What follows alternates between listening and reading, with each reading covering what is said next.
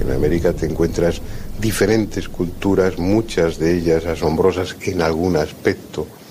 Y, una constante que a mí siempre me ha llamado la atención, que es la continua alusión a esos dioses maestros, que muchas veces te planteas, como en el caso del dios andino, Viracocha, eh, o como el dios de los aztecas mexicas, Huitzilopochtli, eh, te planteas si realmente pudieron ser algo mucho más que pura mitología, decir, seres reales, auténticos, poseedores de un conocimiento al que luego después se, endiosa, eh, se transforman en eje de una religión y por lo tanto su imagen se deforma, se engrandece y se transforma como, como ha pasado con tantos otros personajes.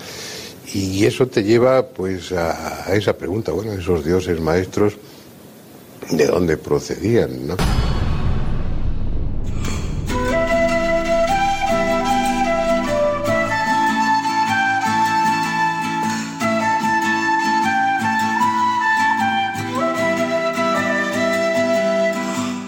Yo no sé vosotros, pero la verdad es que es escuchar esta música y, a mí me entran unas ganas locas de, salir zumbando de viaje, porque si hay un lugar mágico como pocos en el planeta, que además está lleno de tradiciones, de leyendas, sobre todo de muchos misterios, esa es precisamente la cordillera andina, ¿verdad? Sí, porque, hombre, por definición en los Andes tienen que abundar los misterios, porque estamos hablando de un territorio vastísimo.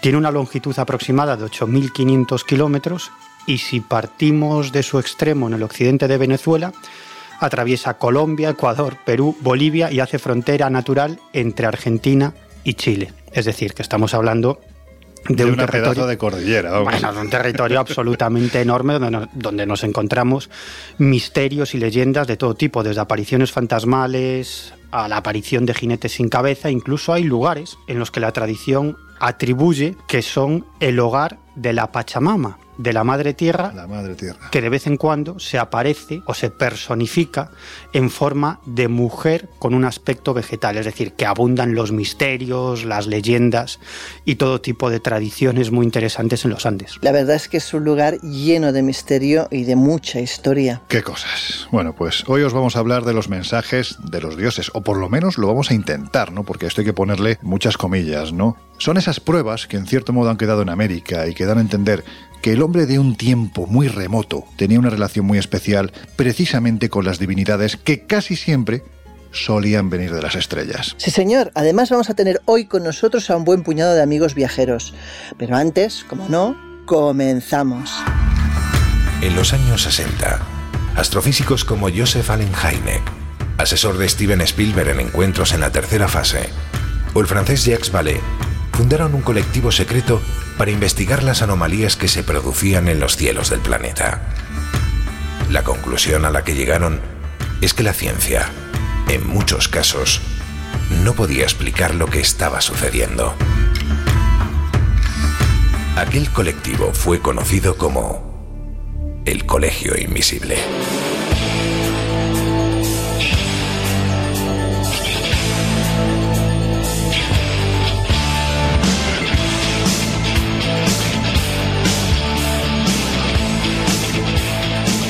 El Colegio Invisible, con Lorenzo Fernández Bueno y Laura Falcó en Onda Cero.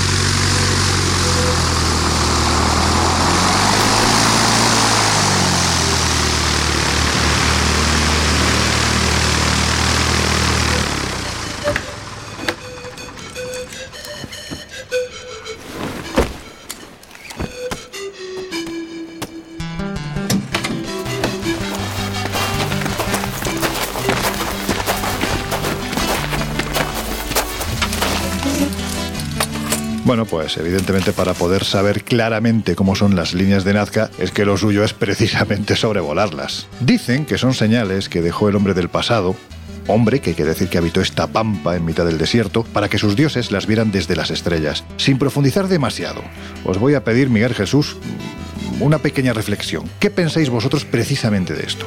Es curioso porque quizá hoy los invisibles se lleven como, como suele ser normal más preguntas que respuestas. A veces es complicado tener una clara y certera.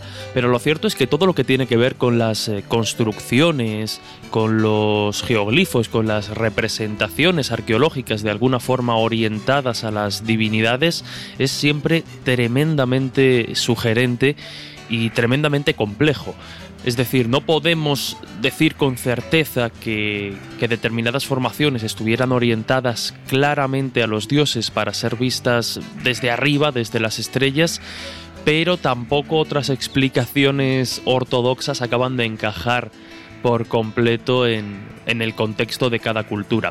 Es un tema complejo que yo creo que hoy va a dar para, para análisis. Bueno, eh, la teoría más aceptada por los especialistas es que se trata de un calendario astronómico. Eso es lo que defienden la mayoría de los arqueólogos y antropólogos que han estudiado el fenómeno de las líneas o de las figuras de Nazca, incluida María Reitz, ¿no? la, la, dama de la, Nazca. la gran dama de, de Nazca. Pero eso no quita que pudieran tener también otras funciones, porque eso se da también con muchos monumentos de la antigüedad, que los construían no solamente con una sola finalidad, sino con varias finalidades. Por lo tanto, tampoco sería extraño que uno de los objetivos de sus constructores, además de ese calendario astronómico, fuese que esas figuras pudieran observarse desde lo alto por los dioses, porque no debemos olvidar que en todas las culturas, o en la mayoría de las culturas, digamos que el mundo se divide en tres sectores, ¿no?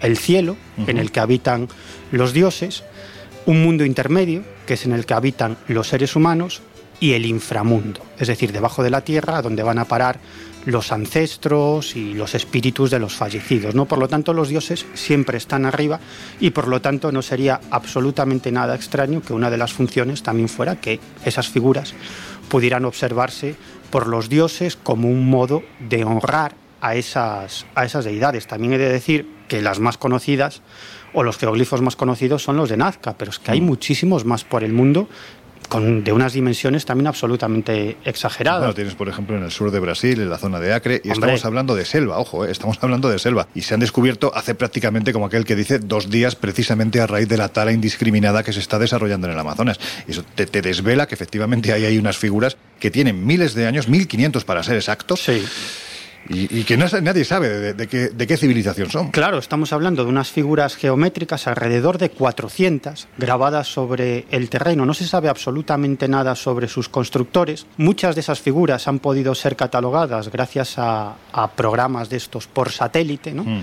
de localización por satélite, como tú muy bien has dicho, pues según los expertos tienen entre 2.500 y 1.500 años y lo más interesante es que nadie sabe hasta dónde llegan esas figuras porque se extienden por debajo de la selva hacia el este y nadie sabe cuál es la frontera claro. de, esas, de esas figuras. Tampoco se sabe nada de su significado. Son absolutamente enormes. Miden algunas de ellas más de 250 metros de longitud y hay una serie de enigmas alrededor de estas figuras que yo creo que son muy llamativas. Por ejemplo, parece que se ha demostrado que la extensión que ocupan estos geoglifos no fue ocupada, no fue habitada por nadie. Es decir, no hay, de momento, no se ha encontrado ni un solo resto arqueológico asociado a las figuras. ¿Dónde están las casas? ¿Dónde están los lugares de trabajo? Es decir, si para construir esas figuras hmm se necesitan una serie de personas. ¿Dónde están los habitantes? ¿Dónde están las casas? ¿Dónde están los vestigios? ¿Dónde están las herramientas? ¿Dónde es decir, están los útiles habituales de una persona que habita una región y que hace algo tan descomunalmente grande como esto? Claro, porque hay, hay que pensar que, que estas figuras se construyeron haciendo zanjas excavadas en la tierra de entre 2 y 8 metros de profundidad y unos 5 metros de anchura. Es decir, que estamos hablando de un Sí, trabajo importante, ¿no? Y en cuanto a su finalidad, ¿no? que yo creo que es el gran misterio de la mayoría de los geoglifos, bueno, para la mayoría de los expertos, para la mayoría de los arqueólogos, tendrían una finalidad ritual. Y también la mayoría de los expertos eh, llegan a la conclusión de que sus constructores lo que querían es que esas figuras se vieran desde lo alto. Pero hay un misterio, y es que no existe en todo el área que ocupan estas figuras ni un solo cerro al que encaramarse y observar estas figuras. Entonces, ¿Para qué las construían? Bueno, probablemente para los dioses. Hace algunos años estuvo por, por la zona un buen amigo de este programa, Diego Cortijo. Diego Cortijo, y entrevistó a una arqueóloga que estaba trabajando sobre el terreno, de nombre Sana Saunalouma. Y es muy interesante, sí, sí, es muy interesante porque esta mujer hizo una experiencia de arqueología práctica, ¿no? Eh, además, sin quererlo, ella participó en un ritual de ayahuasca en la zona donde están estas figuras, con unas comunidades tradicionales, y de pronto ella, claro, en un estado, digamos, alucinógeno, en un estado alterado de conciencia como consecuencia de la toma de la ayahuasca, se vio desde lo alto sobrevolando estas figuras y observando estas figuras desde lo alto. Entonces ella pensó, caramba, ¿y si esta es la razón de la construcción de estas figuras? Es decir, que los propios constructores, en sus rituales chamánicos, salieran de su cuerpo o, tuvieran una alucinación, ¿no? por decirlo de un modo más racional, en la que se vieran sobrevolando la selva y de algún modo quisieran digamos que construir algún tipo de figura, algún tipo de geoglifo para que pudiera ser observada desde lo alto, tanto por parte de ellos como por parte de los dioses que, como decía antes, en todas las culturas siempre están arriba, en lo alto. Claro, hay que decir que en América el chamanismo no tiene nada que ver con la visión distorsionada que ha llegado a Europa, donde tienes una serie de cantamañanas que te hacen rituales de ayahuasca eh, en la playa de Valencia.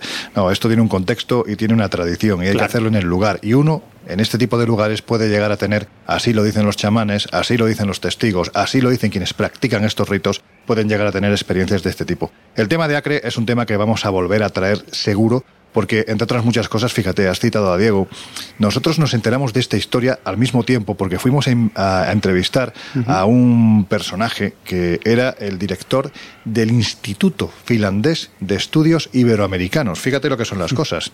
¿Qué tienen que ver los finlandeses con, esta zona del mundo? Bueno, pues hay que decir que los finlandeses se caracterizan por haber sido unos extraordinarios exploradores y arqueólogos a lo largo de la historia. Y tuvimos la oportunidad de hablar con Marty Parsing, que era el director de, de, este lugar, y él nos dijo que este tipo de construcciones, las de Acre, estos geoglifos en mitad de la selva, podrían ser una avanzadilla de una gran ciudad que se encontraba en mitad de la selva, a la que las crónicas y los mitos llamaban Paititi. Oh. De hecho, en este lugar, concretamente en la región de Riberalta, es donde un señor muy conocido, seguramente, no sé si por los oyentes, estoy seguro de que sí, por nosotros desde luego, para mí es mi explorador de cabecera, Percy Harrison Fawcett, el coronel Fawcett, se perdió en esta zona buscando la ciudad Z. Pero bien, esto ya llegará. Has citado también, Miguel, a María Reche, hablaremos en unos minutos de ella, porque lo que yo creo que parece indiscutible, Laura, bien sea a través de trances chamánicos, bien sea por otro tipo de medios, es que estas líneas, las líneas de Nazca, fueron realizadas para ser vistas desde arriba. Desde muy arriba, diría. Mensajes de los dioses, o para los dioses, vaya usted a saber, ¿no? Ahora bien, si nos ceñimos a lo que nos cuenta la, la historia, vamos a ir al momento en el que fueron descubiertas estas líneas que son inmensas, son dibujos extraordinarios, geoglifos, en definitiva, en mitad del desierto. ¿Cuándo fueron descubiertas? Pues mira, en 1926 el arqueólogo Toribio Mejía Chespe, que era discípulo de Julio Cetello, el gran rey de la arqueología del momento, recibe las primeras noticias sobre unas extrañas líneas que parecen estar apareciendo en el desierto de Nazca. Sin embargo, aunque Tello es un aventurero, no le presta demasiada atención y el tema acaba quedando un poco en el olvido y, bueno, no, va más. ¿no? Eh, décadas después, en 1939, el arqueólogo y antropólogo norteamericano de la Universidad de Long Island, hablamos de Paul Kosok, llega a las pampas de San José de Socos, atraído por los misterios, las historias que se cuentan de esas tierras. ¿no? A manos de él había llegado hace tiempo la crónica escrita por el conquistador español Pedro Cieza de León, que en 1537 acompañó a Francisco Pizarro en su ascensión desde las pampas del Valle de la Muerte pues hasta Cuzco. Y ahí se da ya buena cuenta de esas líneas, ahí se habla de esos curiosos trazos que cruzan un inhóspito territorio y que parecen como señales eh, como si bueno como si hubieran dejado pues para la comunidad de indios em, algún tipo de señalización para que encontraran el camino que habían de seguir, ¿no? Y en cierto modo la, la historia no es desafortunada porque una de las hipótesis que se barajó durante tiempo fue la posibilidad de que las líneas y los geoglifos de Nazca hubieran sido realizados de hecho con una finalidad religiosa, como si fueran grandes centros de peregrinación que los nativos debían seguir al menos una vez en la vida, ¿no? Y por eso, a principios del siglo XX, Kosok continúa recorriendo el norte de Perú y se entrevista con diferentes habitantes de las pequeñas comunidades, va recopilando historias, leyendas de los lugares y, finalmente hay una que capta su atención, que es aquella historia que habla de que esas líneas que se perdían en el valle solo podían ser vistas desde el cielo. Y ahí es donde él empieza a pensar el por qué, ¿no? De hecho, el arqueólogo toma la carretera panamericana que atraviesa la vasta planicie y allí, hablamos entre los kilómetros 419 y 465, en una superficie pues, que debe tener unos 500 metros, eh, se lleva la sorpresa probablemente más importante de su carrera, ¿no? Y es que cuando llega a, una pequeña meseta, ya pues en medio del desierto, eh, trepa una de las paredes y se da cuenta que bajo sus pies, eh, bajo aquella inmensidad de tierra y calor, ¿no? Hay unas líneas realizadas sobre la dura capa del desierto que atraviesa absolutamente la pampa y que no son cuestión de azar, sino que realmente han sido creadas tiempo atrás por la mano del hombre.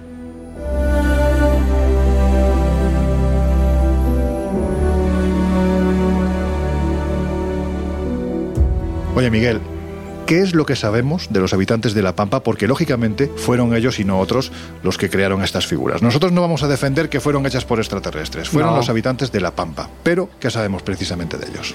Bueno, pues sabemos que los nazcas habitaron esas tierras aproximadamente entre el año 300 a.C. y el 900 después de Cristo.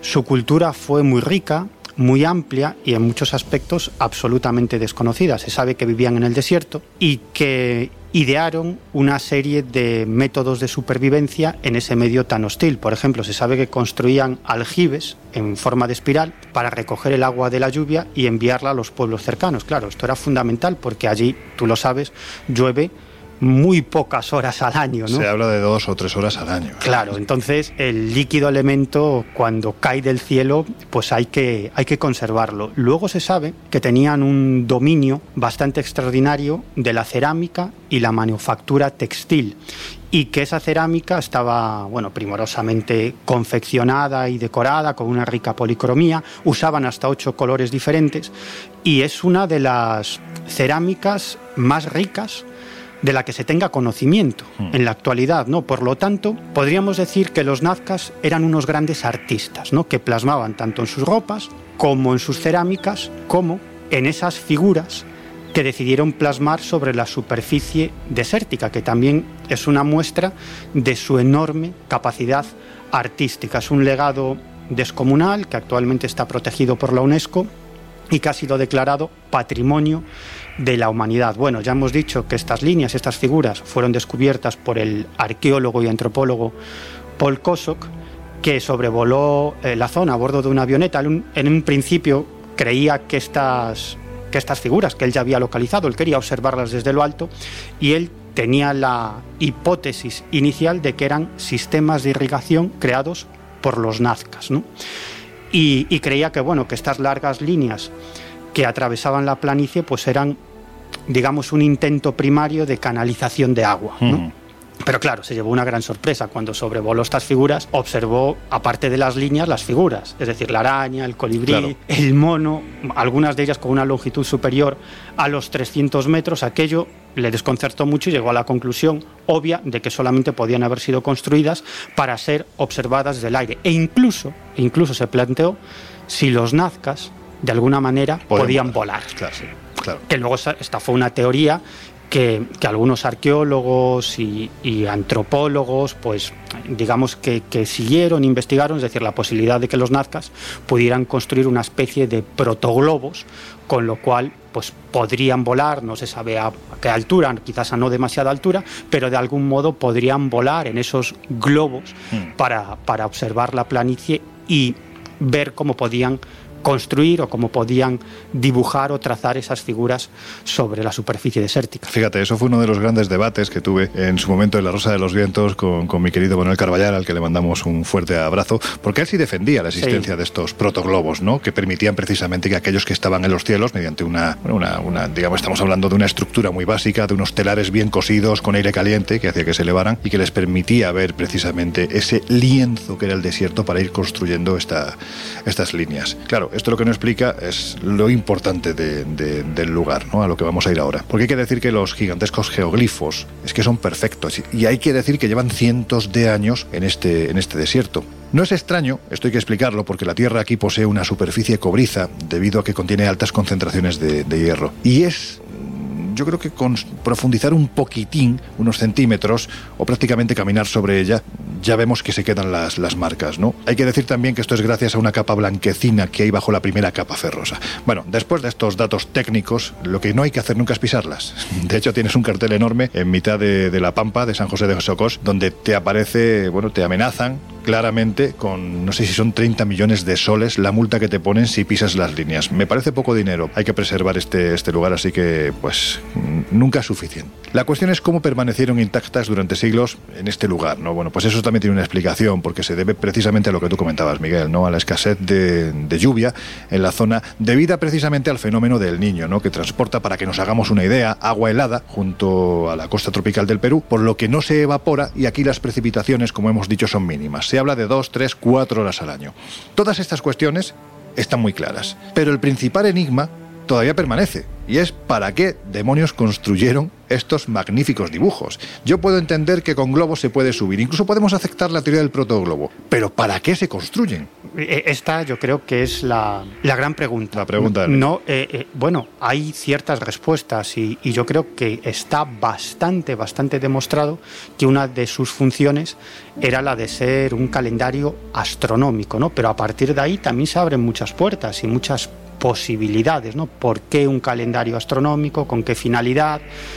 ¿Por qué de esa manera? ¿Por qué dibujando esas figuras? Es decir, que, que, ahí hay muchas cuestiones sobre las que habría que, que, ahondar mucho. Y luego están, pues bueno, todas esas teorías absolutamente locas de los años 60 y 70. Pero perdona, ¿cómo calaron? Sí, de hecho, la mayoría de la gente, yo creo que si le preguntas qué son las líneas de Nazca, pues muchos te dirán, ah, pues eh, se decía que eran pistas para que aterrizaran las naves extraterrestres en la antigüedad. Es decir, es una teoría que caló mucho gracias al gran divulgador de los alienígenas ancestrales, que fue, bueno, y sigue siendo, mm. Eric von Daniken, que era un hostelero suizo reconvertido en investigador de... ¿Era hostelero? Sí, sí, ah, mira, eso no lo sabía. Sí, sí, sí, sí. Y mm, él tenía una gran curiosidad por el pasado, una serie de teorías muy heterodoxas. Él estaba convencido de que los alienígenas nos habían visitado en el pasado y que incluso la mayoría de las culturas o la mayoría de los conocimientos de las culturas de la antigüedad eran eh, o provenían de las estrellas, provenían de seres de otros mundos, ¿no? Con lo cual bueno, yo creo que todos los que nos interesa este mundo del heterodoxo y del misterio, de niños o de chavales, nos hemos leído los libros de Daniken, yo creo que a todos nos fascinaron, y él, claro, en cuanto llegó a Nazca, dijo, ya está. Aquí está, la Aquí prueba. está la prueba definitiva de que esto, estas líneas no pueden ser otra cosa que pistas de aterrizaje para naves extraterrestres.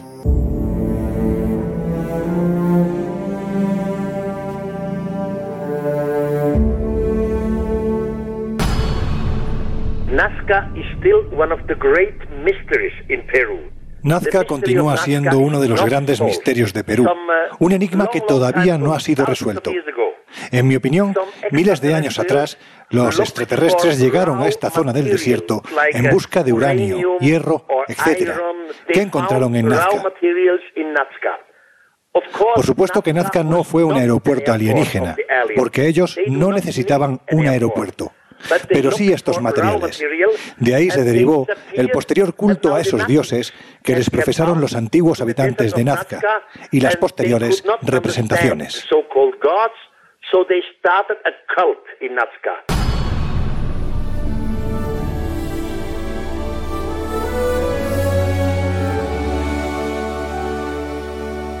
Con mucha más elegancia y, yo creo que seguramente con mayor conocimiento de causa. Nuestro querido y añorado Fernando Jiménez del Oso exponía también esas diferencias que él mismo tenía con el propio Erich von Daniken, ¿verdad, Laura? Si te parece, voy a leer textualmente lo que dijo Jiménez del Oso porque creo que vale la pena oír sus palabras tal cual. Y cito. Es fácil criticar las hipótesis de Erich von Daniken, muy fácil. Sus teorías son fantásticos edificios levantados sobre un lecho de barro. El pecado, el gran pecado del vehemente suizo, no es su desbocada fantasía, sino su falta de conocimiento. Ha entrado en el pasado como si este fuera una selva virgen, ignorando más por desidia que por malicia el trabajo concienzudo que otros más tenaces y menos imaginativos habían realizado. Él lo interpreta todo a su manera, prescindiendo de lo que arqueólogos o paleontólogos han deducido tras decenios de paciente investigación. Y es cierto que en sus esquemas hay lagunas y grietas en las que cabe la especulación, pero ver en cada fetiche a un marciano y en cada máscara un casco espacial es con toda seguridad demasiado. Es cierto que dos de los grandes rectángulos se aparecen a las pistas de los modernos aeropuertos, pero en ellos no podría aterrizar aviones, en el supuesto de que los dioses utilizaran tan primitivos y torpes vehículos aéreos como los nuestros. Como en el resto de las líneas y dibujos, el método seguido fue el de apartar las piedras superficiales y dejar al descubierto la tierra más clara que está debajo. No se trata, pues, de un terreno nivelado ni especialmente cimentado, sino de, que su superficie tiene los mismos accidentes, imperceptibles desde el aire pero notables desde el suelo, que el resto de la pampa colorada. Y continuaba asegurando, con su habitual gracia, porque hay que decir que Fernando, a pesar de tener una imagen muy seria a través de la televisión, era un tipo tremendamente gracioso. Bueno, pues os voy a decir textualmente lo que continuaba diciendo. El piloto que fiado de su apariencia intentase un aterrizaje en esas supuestas pistas, se expondría a una catástrofe. Porque en el mejor de los casos se acabaría estrellando en el interior de alguna de las muchas quebradas que parten este desierto en diferentes cuadrículas. ¿no? Dicho esto, las teorías de Daniken fueron rechazadas por la comunidad científica e incluso por sectores que, encabezados pues, por el citado doctor Jiménez del Oso o por el propio Juan José Benítez, veían en estos trazos ni más ni menos que la representación de algo mucho más enigmático. Yo diría que incluso mucho más complejo.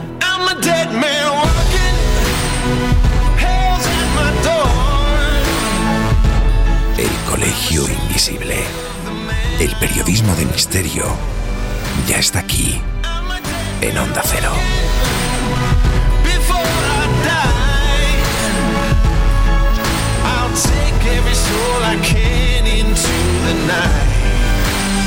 and kill till I die.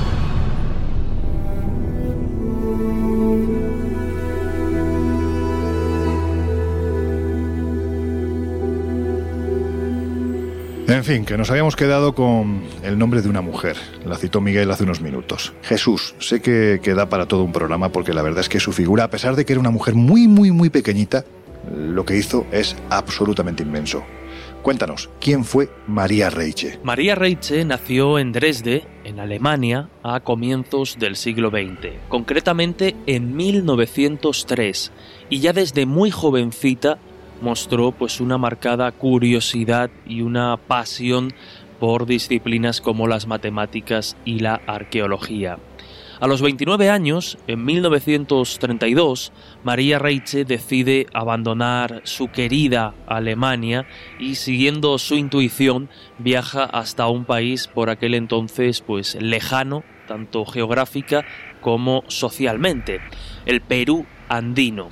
Allí el cónsul alemán von Tobel le abre las puertas de su casa en Cuzco y le ofrece trabajo como institutriz para, para sus hijos, para enseñarles diferentes disciplinas. Lo cierto es que fue una, una época inolvidable para, para María Reiche, que en sus primeros años en Perú combinó sus labores de institutriz con las de exploradora, su otra pasión, el conocimiento, la curiosidad la exploración. A la mínima oportunidad se escapaba y se iba a cualquier lugar para conocer los misterios que escondía esa, esa nueva tierra que comenzaba a descubrir.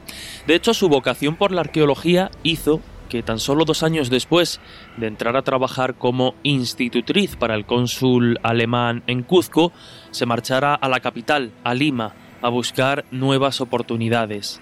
Estaba claro que si quería perseguir su vocación por la arqueología, pues iba a necesitar dinero e iba a necesitar trabajo, así que decidió poner un anuncio en el periódico, un anuncio en el que ofrecía sus conocimientos en alemán, pues para dar clases de ese idioma.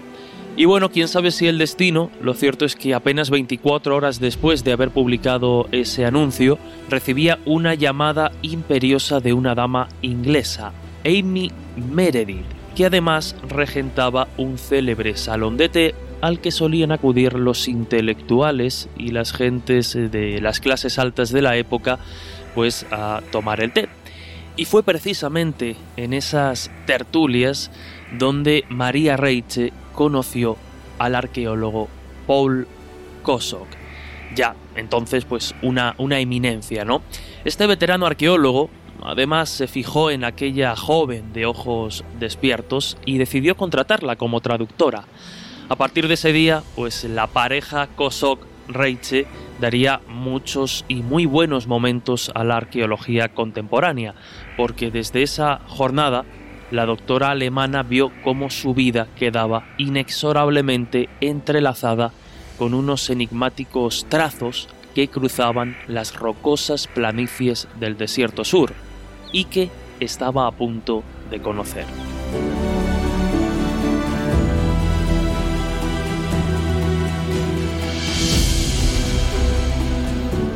Como vemos, es evidente que era una chica muy curiosa, ¿no? con grandes inquietudes que además cuadraban a la perfección con un país en el que la arqueología era una ciencia que estaba por aquel entonces pendiente de exploración. Pero claro, con restos arqueológicos tan variados y brutales que, como dicen en mi tierra, bueno, pues les hacían los ojos chiribitas a los arqueólogos ante tantas y tan descomunales civilizaciones pasadas, incas, mochicas, chimúes, chachapollas. Bueno, pues hay que decir que las ciudades perdidas se ocultaban en las selvas al mismo tiempo que en las alturas de los Andes, las chulpas pre-incas, las tumbas, recordaban que esa zona de la Puna, del desierto de altura, fue habitada por pueblos tan avanzados como los Chavín o, las orillas del Pacífico, ¿no? Con restos como la, ciudad tremenda, que es espectacular, la ciudad de barro de, de Chan Chan o las tumbas de los señores de Lambayeque, ¿no? El que está considerado el, el segundo descubrimiento más importante de todo el siglo XX después de la tumba de Tutankamón, la tumba del señor de Sipán.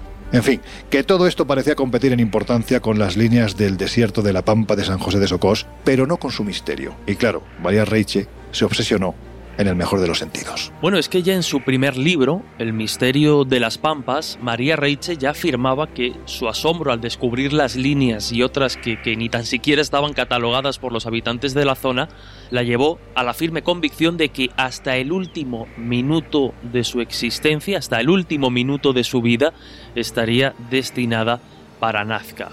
El tiempo, decía, será poco para estudiar la maravilla que encierran las Pampas. Allí moriré dicho y hecho. Durante más de 40 años buscó explicaciones a algo que se mostraba a todas luces, eh, desde luego complejo, ¿no? Y difícil de, de explicar. Y llegó a una conclusión. Las líneas de Nazca representaban un calendario astronómico, marcaban la llegada y el cambio de las estaciones y además anunciaban sucesos que se relacionaban con las actividades de la agricultura de la zona. Dice María Reiche que fue Paul Coso quien me sugirió que estudiase la antigua astronomía relacionada con las líneas, ya que La Pampa era el más importante libro de astronomía del mundo, según él mismo había observado personalmente. Cuando comencé el trabajo en La Pampa tenía un muy buen tiempo porque nadie se fijó en lo que estaba haciendo estaba limpiando las figuras, haciendo los planos de esas figuras que están a pocos metros de la Panamericana. Y la gente iban y venían en sus carros y nadie me preguntó lo que estaba haciendo, porque creían que era una loca, iba a tirar las piedras. Otra versión está buscando un marido. Otra reacción está buscando tesoros. Otra reacción es una espía. El desierto siempre ha existido desde el comienzo pero por siglos no se oía nada de los dibujos porque su gran tamaño impedía que se les reconociera desde el suelo. Su gran tamaño y su perfecta ejecución hechos para los dioses.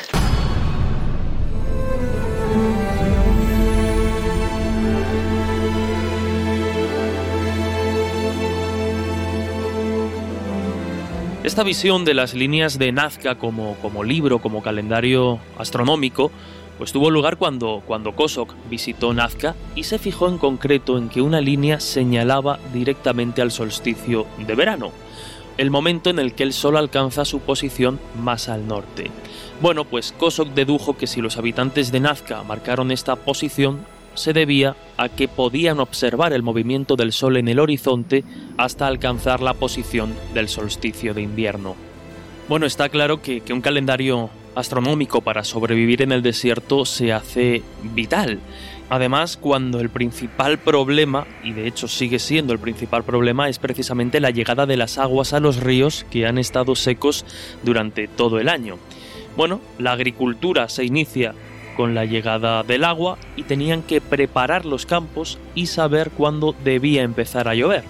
Pues para conseguir una lluvia más abundante dibujaban imágenes en el suelo para que las divinidades vieran su propio retrato desde arriba y así pues sintieran la necesidad y el favor de enviar agua. Por un lado nos encontramos dos puntos marcados, ¿no? El carácter mágico religioso de estas representaciones y también ese carácter más astronómico marcando un poco los diferentes ciclos. Por tanto, a la vista precisamente de los resultados, cabe decir que los dioses de los primitivos nazcas bueno, pues eran realmente extraños. Además, como ya hemos advertido hace, hace unos minutos, aquí apenas llueve. Y por esas fechas, pues no lo hacía mucho más. Eso es lo que nos dice la historia. Por tanto, tanta parafernalia para tan poco tiempo de bonanza climática? En fin, que sea como sea, la hipótesis del calendario gigantesco parece que es la que ha prevalecido entre todas las que en unos minutos vamos a comentar. Porque hay que decir que hay más. Bueno, no se puede obviar que, por ejemplo, el glifo del pájaro gigante marca con su pico el lugar exacto por donde saldrá el sol el día 21 de junio. Riche luchó consiguió que las líneas fueran declaradas Parque Nacional en 1970 y logró algo que además parecía imposible y es que las líneas se dejaran de destruir y que la gente no pudiera pisarlas como hasta la fecha, que todo el mundo podía pasar por encima, ¿no?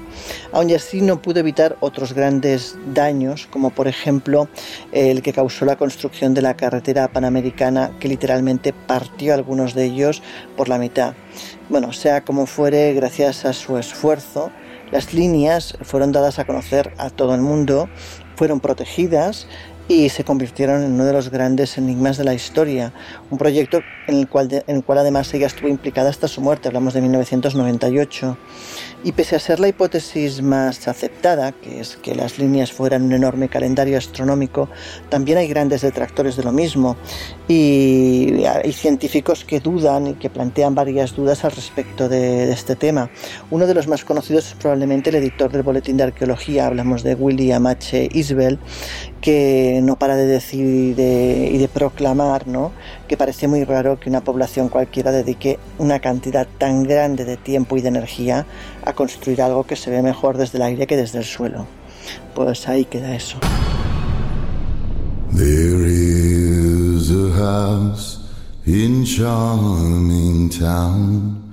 They call the rising sun.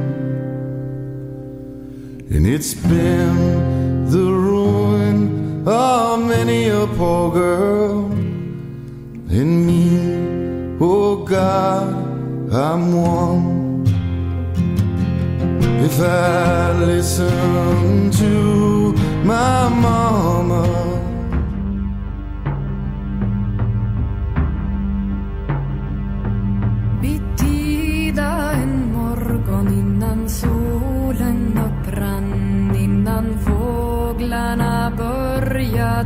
Has entrado en el colegio invisible con Laura Falcó y Lorenzo Fernández Bueno.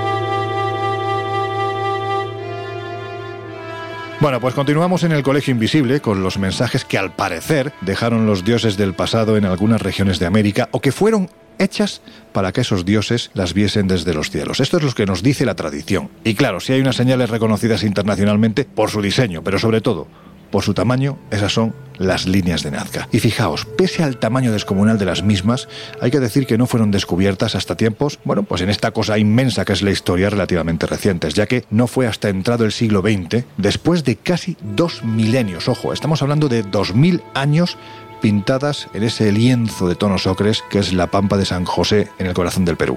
De hecho, Miguel, yo creo que no vendría mal, por si alguien se acaba de incorporar al Colegio Invisible, que recordásemos los nombres de los principales estudiosos, porque los ha habido, muchos y muy valientes en aquel tiempo.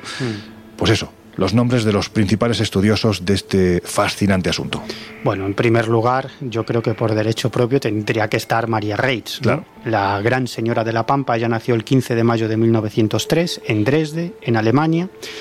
Estudió en Hamburgo matemáticas, física y geografía y al final se licenció en la Universidad Técnica de Dresde. Y ella empieza a interesarse por las figuras de Nazca después de leer eh, los escritos, las investigaciones de Paul Kosok, el que descubrió para la ciencia... El gran arqueólogo. El gran arqueólogo. Estas figuras, ¿no? Eh, em, bueno, María Reitz hizo un inventario, bueno, muy pormenorizado de todas las figuras de Nazca, al menos las que estaban localizadas en aquel tiempo. Contó con la ayuda del Servicio Aerofotográfico Nacional y dedicó más de 40 años a sus, a sus mediciones, a sus análisis y sobre todo a trazar los mapas más precisos sobre estas misteriosas líneas y, figuras. Y ella, bueno, llegó a una conclusión y es que, la finalidad de las figuras, pues como hemos dicho, pues era, era fundamentalmente un calendario astronómico, ¿no? Desde luego hizo un trabajo absolutamente brutal en la que aunó matemáticas, ella era matemática, ¿no? Con, la arqueología, con la antropología, con el estudio sobre el terreno, es decir, que bueno, hizo un trabajo fascinante. Luego está Paul Kosok, él fue el descubridor para la ciencia de estas líneas, él era profesor de antropología en la Universidad de Long Island, en Nueva York, y él fue, como digo, el descubridor para la ciencia de estas figuras de Palpa, y de Nazca en el año 1939. Y como ya hemos comentado, él estaba convencido cuando vio esas figuras mm, desde tierra, pisando, pisando el terreno que, eran sistemas de irrigación. Pero claro, cuando luego las observó desde arriba, cambió su, su, posición. Y él también estaba convencido de que las líneas y las figuras de Nazca eran el mayor calendario inscrito sobre el terreno del planeta. Y seguramente no le falta razón. Seguramente no le falta razón. Eh, luego también hizo pruebas mediante carbono 14 para tratar de datar estas figuras y él las dató aproximadamente en el año 550, ¿no? Aunque luego ha habido otras dataciones. Antes de Cristo, hay que decir. Sí, bueno, luego hay otras dataciones, no. No, él fue después de Cristo. Claro, sí, sí. Él, él estaba convencido de que eran de, del año 550 después de Cristo, es decir, bueno, hace un 1500 años. Sí, que no es poco. Que no es poco, ¿no? Pero luego es cierto que otras mediciones incluso retrotraen algunas de esas figuras 500 o incluso 1000 años atrás, ¿no? Mm. Pero digamos que la datación eh, tampoco es algo absolutamente fiable y absolutamente concreto y hay varias teorías. En el año 1941 propuso su hipótesis de que estas figuras eran signos calendáricos y astronómicos y en 1944 reafirmó su posición después de que el Servicio Aerofotográfico Nacional tomara las primeras fotografías aéreas. Luego hubo más arqueólogos que trabajaron sobre el terreno y que también llevaron a cabo investigaciones muy interesantes, como es el caso de William Strong, un arqueólogo estadounidense, que en el año 1957 realizó varias excavaciones arqueológicas tanto en Nazca como en Ica. Y sus investigaciones lo que permitieron fundamentalmente es mm, llevar a cabo un ordenamiento cultural de esa cultura nazca, ¿no? Y dividió, digamos, cronológicamente esta cultura en los protonazcas, los nazcas tempranos, el medio, el tardío y, el, y la época del Huaca Loro. O sea, creó una, lo que era una línea del tiempo de esa civilización. Una, una, línea cronológica ¿no? de, esa, de esa civilización, que es algo que le gusta mucho hacer a los arqueólogos. Sí. Y, y, luego está Max Uhle, que fue un antropólogo y arqueólogo que perteneció al Museo Etnológico de Berlín y que en realidad este fue el primer hombre de ciencia que estudia Nazca, fíjate, entre los años 1900 y 1901, es decir, la cultura nazca, y, él es el que domina, eh, denomina a esta, a esta cultura protonazca y es el que hace el primer esquema cronológico muy primitivo de esta, de esta cultura. Es decir, que bueno, ha habido bastantes investigadores que, que se han acercado no solamente a las líneas, a las figuras de Nazca, sino también a la cultura Nazca, pero claro, entre todos los investigadores, pues sin duda ninguna tenemos que destacar a María Rich.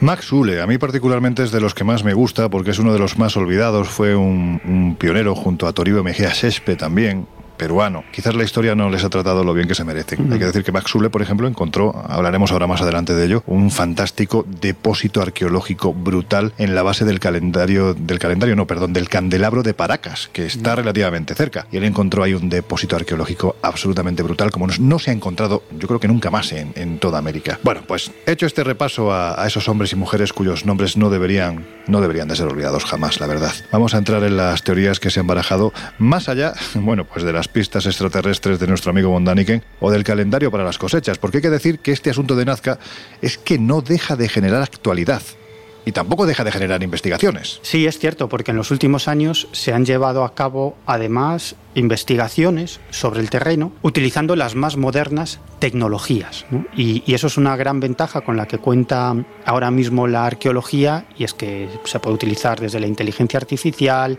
hasta el análisis eh, exhaustivo de fotografías. Es decir, que contamos con muchos medios tecnológicos, los arqueólogos cuentan con muchos medios eh, tecnológicos. Y, y, una de las investigaciones más interesantes de, las, de, los últimos años los llevó a cabo un grupo de arqueólogos japoneses hmm. de la Universidad de Yamagata. Ellos lo que hicieron fue estudiar la situación de 100 geoglifos en, en, Nazca y presentaron sus conclusiones en el año 2015 en la Convención Anual de la Sociedad Americana de Arqueología, que recordar que ellos son arqueólogos japoneses. ¿no? Mm. Y, y, ellos lo que hicieron fue analizar, empleando medios técnicos bastante sofisticados, la localización, el estilo y el método de construcción de estos geoglifos. ¿no? Llegaron a la conclusión de que había cuatro tipos diferentes de figuras, es decir, dividieron todas esas figuras en cuatro tipos, las agruparon en cuatro tipos, pero llegaron a la conclusión de que todas esas figuras todos esos cuatro tipos de figuras se agrupaban en diferentes rutas. Es decir, como si esos geoglifos estuvieran marcando unas rutas, pero rutas que confluían en el mismo destino, en la ciudad preincaica de Kawachi. Fíjate. Bueno, actualmente allí solamente se mantiene en pie una pirámide, pero entre el año 1 y el año 500, cuando esta urbe vivió su esplendor, era un centro muy importante de peregrinación de la cultura nazca. Es decir, que según estos arqueólogos japoneses, los geoglifos no solamente es que varíen en cuanto a la forma y el tamaño, varían también en su método de construcción porque algunas de estas figuras se hicieron tras retirar piedras de su interior y otras tras apartar los bordes. También llegaron a la conclusión de que estas figuras fueron construidas al menos, al menos por dos culturas diferenciadas, probablemente por alguna más. Y, y según los arqueólogos japoneses, eh, digamos que estas figuras, eh, luego la prensa publicó en su momento que a, en base a la, al hallazgo de estos arqueólogos japoneses, muchos medios de prensa publicaron que ya que el enigma ya había sido desvelado, ¿no? Que en realidad las figuras ¿Cuántas veces se ha dicho eso? Bueno, ¿cuántas veces se ha dicho eso, no? Pero decían, no, en realidad las figuras son un camino para llegar a esta ciudad preincaica de Kawachi, que era un centro de peregrinación. Ya está, no, no. Pero los, los arqueólogos japoneses no dijeron eso. Claro. Lo que dijeron es, sí, sí, claro, estas figuras están eh, diseminadas a lo largo de este camino, a lo largo de este camino de peregrinación hasta esta ciudad preinca, eh, pero no porque esos fueran, no porque las figuras fueran las marcas para seguir el camino, no, no, el camino ya estaba marcado. Mm. Es decir, que esas figuras lo único que hacían era añadir un simbolismo espiritual. Sí. Es decir, que de algún modo los peregrinos que iban hacia esa ciudad... Hacia Kawachi. Hacia Kawachi, hacia, hacia, hacia esa ciudad mágica, espiritual, religiosa, eh, iban observando esas figuras y de algún modo iban realizando sobre esas figuras algún tipo de ceremonias. Serán hitos, por decirlo de alguna forma. Claro, es como cuando uno hace el camino de Santiago y de repente, pues, eh, paras en Eunate o, pasa, o paras en, no sé, en, en Roncesvalles, San Juan de la Peña. Exacto, exacto. No, no es que, fíjate, el caso del camino de Santiago, eh, es como decir que esos templos que jalonan el camino de Santiago en realidad están construidos para marcar el camino a Santiago. No, no, no. Tienen una función. Tienen una función, es decir, están o aparecen o se construyen a lo largo de ese camino, pero tienen una función ceremonial. Pues exactamente lo mismo sería con esas figuras en Nazca, es decir, el camino ya estaría trazado, todos los peregrinos sabrían perfectamente cuál era ese camino hacia esta ciudad preinca de Cahuachi, pero a lo largo del camino pues estaban estas figuras, como tú muy bien decías antes, como hitos, ¿no? Figuras en las que, que tenían una función ritual, eso es lo que creen los arqueólogos, y probablemente pues eso realizaban algún tipo de ceremonia o de rito en cada una de esas figuras a lo largo de ese camino.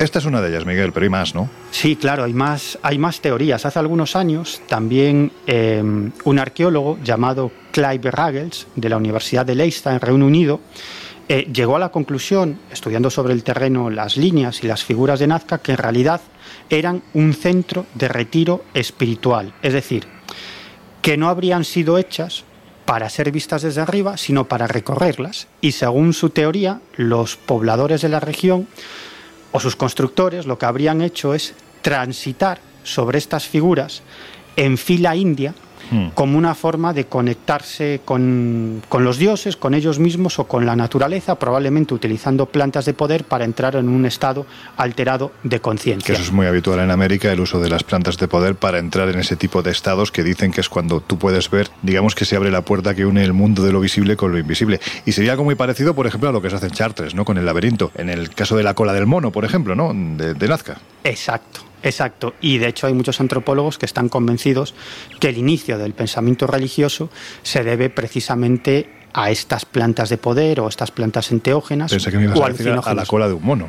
no, no, no. Y luego hay otra teoría también muy interesante que es un estudio eh, reciente que realizó la Universidad de Massachusetts y llegó a la conclusión de que las figuras de Nazca en realidad eran o servían para ubicar fuentes subterráneas de agua en medio del desierto. ¿no? Ellos llegaron a la conclusión de que los manantiales y las filtraciones asociadas a las líneas ofrecen un agua incluso de mejor calidad que los ríos. Y luego está la famosa teoría, que es la más extendida, que es la del calendario astronómico, que es la que defendió María Reich y otros mm. muchos arqueólogos y, antropólogos. Y según esta teoría, las, las figuras y las líneas de Nazca estaban inspiradas en ciertas constelaciones, es decir, que básicamente serían un calendario astronómico. Y yo lo que digo es que alguna de estas teorías no aparta las otras, porque como he dicho anteriormente, es muy probable que los constructores de las líneas y de las figuras de Nazca no, las hubieran realizado con una sola función,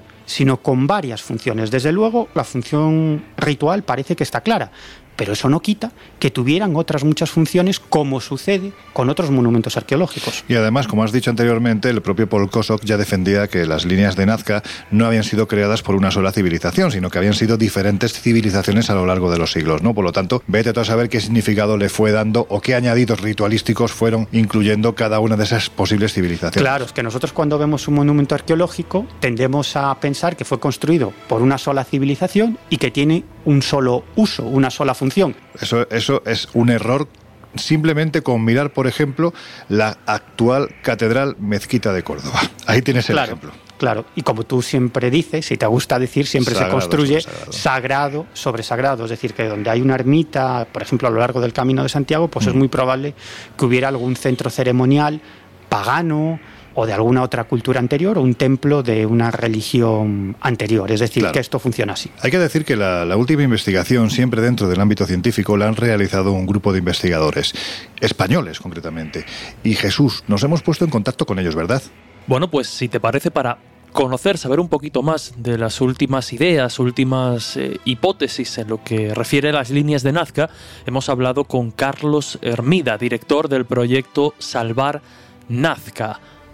En primer lugar, le hemos preguntado por, bueno, pues cuál cree él, ¿no? En base a las investigaciones que pudo ser la función de las líneas de Nazca. Hemos trabajado en un eh, proyecto internacional de nueve años de duración. Hemos utilizado imágenes por satélite, eh, sistemas CAD, hemos utilizado drones, hemos utilizado muchos eh, procesos de la ciencia que hoy por hoy nos dan una seguridad que antes no teníamos. Hemos hecho los mejores planos de la historia sobre las líneas de Nazca, unos planos de 2.500 kilómetros cuadrados, kilómetros.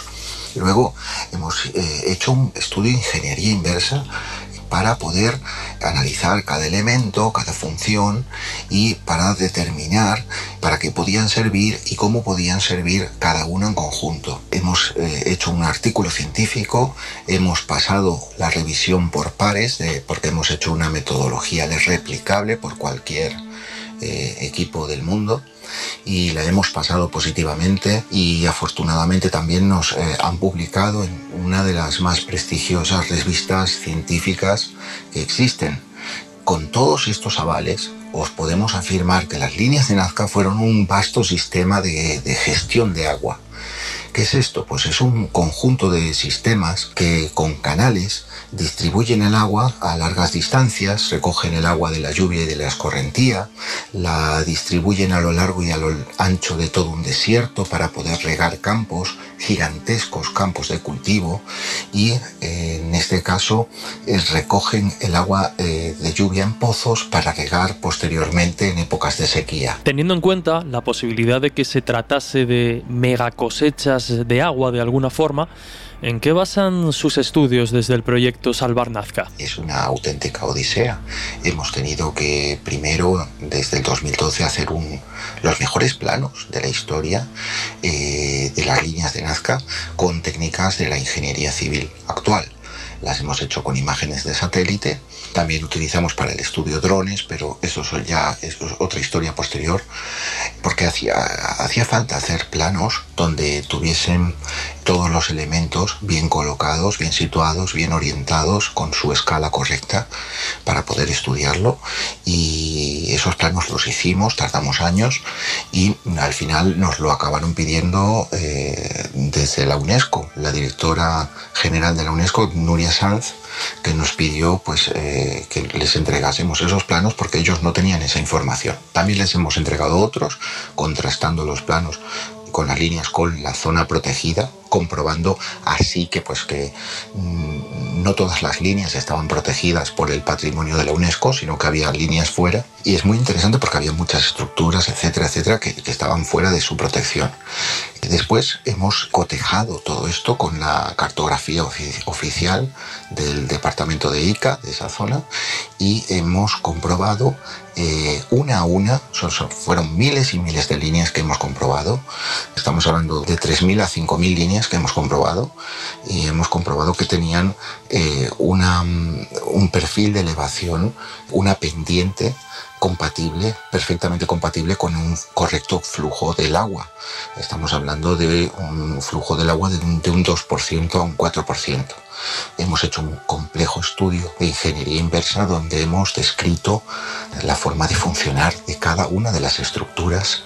fue muy interesante porque podemos ahora deducir de, todos nuestros estudios, pues eh, si llegamos a una zona nueva, imagínate que no existe, que no, que no, que no, que no, que no se ha analizado en otra zona, pues podríamos predecir cómo va a funcionar exactamente, con exactitud. Y hemos, eh, ya te digo, creado un sistema nuevo es decir, eh, un sistema actualizado a la ingeniería del siglo XXI. Y es que eh, sabemos exactamente cómo funcionan, o sea, no es ningún secreto. Y, esto puede solucionar mucho en un futuro. Por lo tanto, te agradezco esa pregunta porque, bueno, la metodología ha sido muy complicada, pero al final la ciencia siempre da resultados.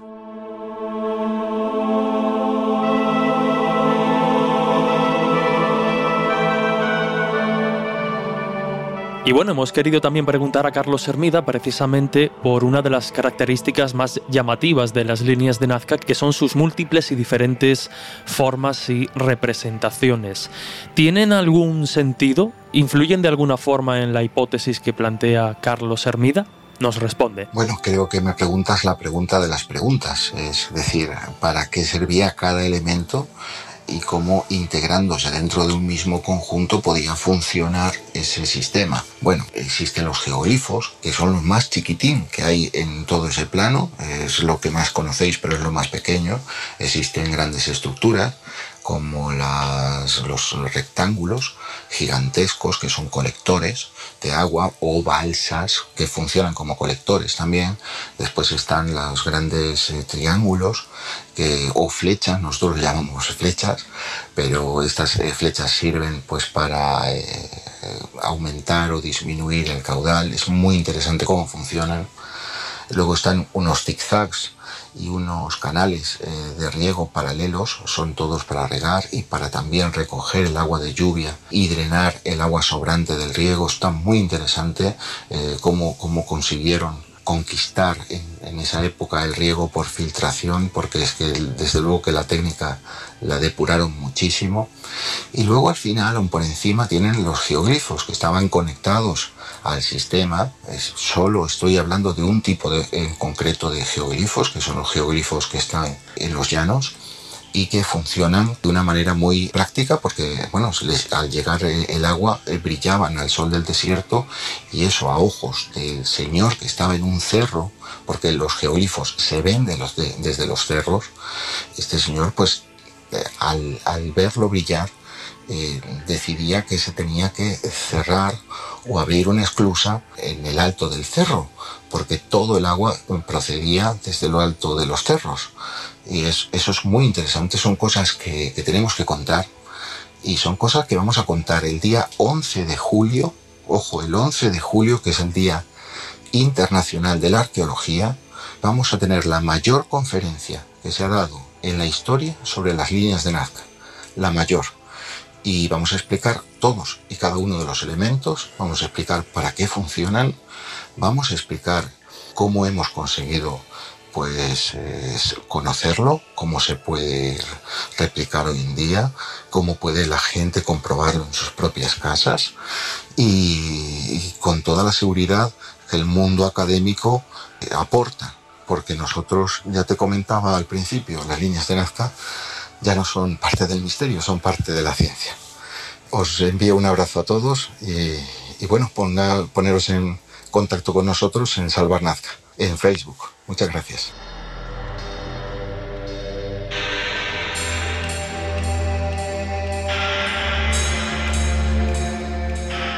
Has comentado anteriormente que gracias a la evolución de, la tecnología aplicada precisamente a la arqueología, bueno, pues se ha evolucionado mucho la investigación y no sé si en la obtención de respuestas con respecto a enigmas como el de Nazca. Parece que sí. Pero lo que sí está claro es que, por ejemplo, mm, la tecnología está sirviendo para encontrar nuevas líneas.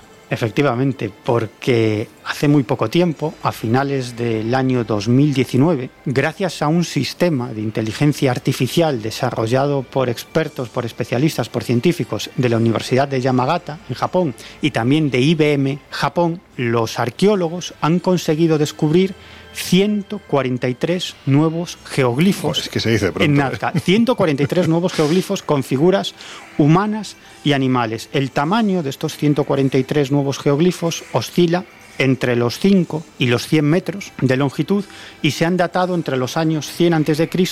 y 300 después de Cristo. Y entre estas nuevas figuras aparecen algunas de formas muy muy extrañas, ¿no? Por ejemplo, bueno, encontraron una en forma de pez, por ejemplo, otra muy llamativa que era una serpiente enorme comiéndose a un hombre. Otra que los arqueólogos catalogaron como una especie de pájaro, pero después de observarla a mí no me parece un pájaro, a mí me parece pues un ser de estos antropomorfos que, que, también están en Nazca y en otras zonas del mundo en forma de geoglifo y también un ser de aspecto humanoide muy muy extraño que tiene ojos y boca en su cara, pero también tiene ojos y boca en su tronco. Fíjate, ¿qué, se le pasaría por la cabeza a la persona que representó eso? Pero no solamente eso, sino que tiene una especie de rastas gigantescas ¿no? a cada lado de su cabeza y sobre todo, a mí lo que más me llamó la atención, una protuberancia en la parte inferior de su cuerpo, prácticamente como si fuera un insecto. ¿no?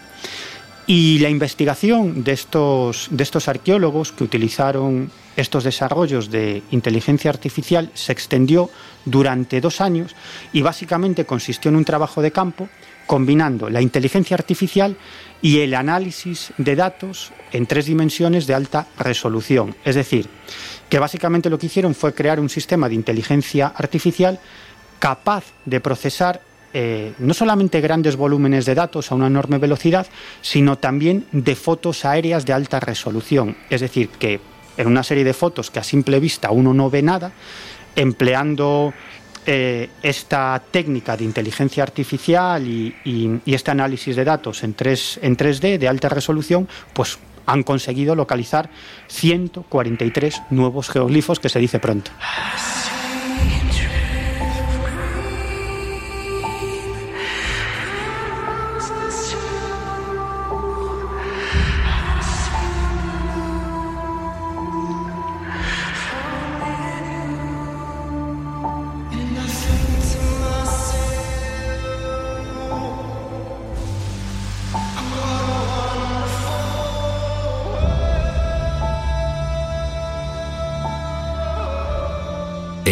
Colegio Invisible en Onda Cero.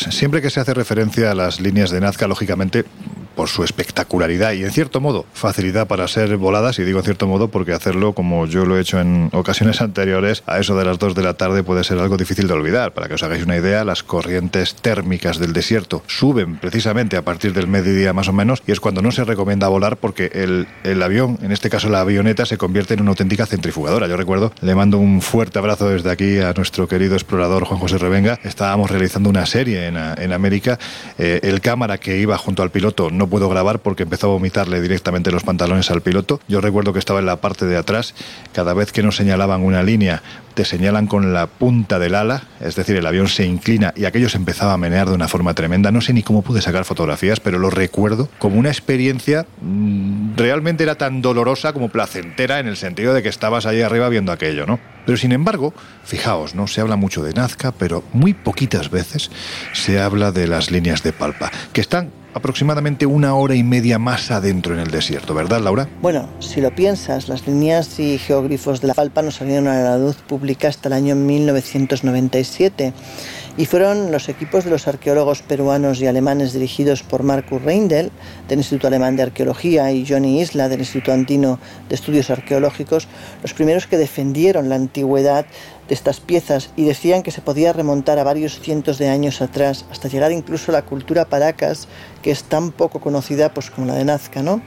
Y fue precisamente el alemán que en una entrevista al canal mexicano DW World avanzaba el resultado de estas investigaciones, abriendo así pues, un intenso debate en la comunidad científica la verdad es que descolocando a todo el mundo pues con las posibles nuevas fechas que se ofrecían sobre la investigación ¿no? y si te parece voy a citar textualmente lo que él dijo en esta declaración dice así uno de los nuevos conocimientos esenciales derivados de nuestras investigaciones es que los geoglifos poseen una tradición mucho más antigua de lo que han supuesto hasta ahora. En la región de Palpa, en la parte norte de la zona de Nazca, hemos hallado particularmente muchos geoglifos de la cultura Paracas, que precedió en los años 800 a 200 a.C. a la cultura de Nazca. Evidentemente, los geoglifos se desarrollaron a partir de dibujos en las rocas, que también se hallan en gran número en la zona de las investigaciones, y que muestran motivos similares a los geoglifos. En el caso de los dibujos en las rocas, la técnica utilizada consistió en punzar o raspar la primera capa oscura del desierto, quedando al descubierto por contraste con la piedra más clara que se halla debajo. En forma muy similar fueron realizados los geoglifos, quitando la capa oscura de la superficie del desierto, de tal forma que se destaca marcadamente el sedimento claro debajo.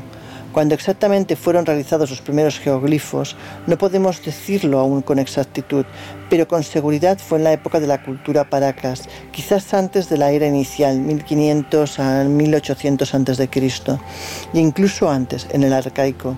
De todas esas épocas, y ello es nuevo también, nos hemos encontrado restos de asentamientos y tumbas en la región de Palpa. ¿De cuántas figuras, geoglifos o representaciones estamos hablando? Pues mira, hablamos de más de mil figuras, entre las que destacan, por ejemplo, zorros, pelícanos, un enorme reloj solar, o incluso una ballena que está junto a unos seres antropomorfos de un extrañísimo aspecto que no casan con el resto de las creaciones, que parecen como una especie de misteriosa familia real de cuatro seres que están como mirando hacia las nubes, ¿no? Es algo realmente rarísimo y cuya antigüedad además se estima que puede estar entre el 600 y el 300 antes de Cristo. Hablamos también, por ejemplo, de un siniestro dios oculado con una envergadura de, bueno, de 10 metros de alto por 12 de ancho, que además es que parece realmente cobrar vida, ¿no? Y hay más, o sea, hablamos de como de 600 sitios arqueológicos en un lugar donde realmente, si tenemos en cuenta la climatología, o sea, no parece un lugar para que germine la vida precisamente.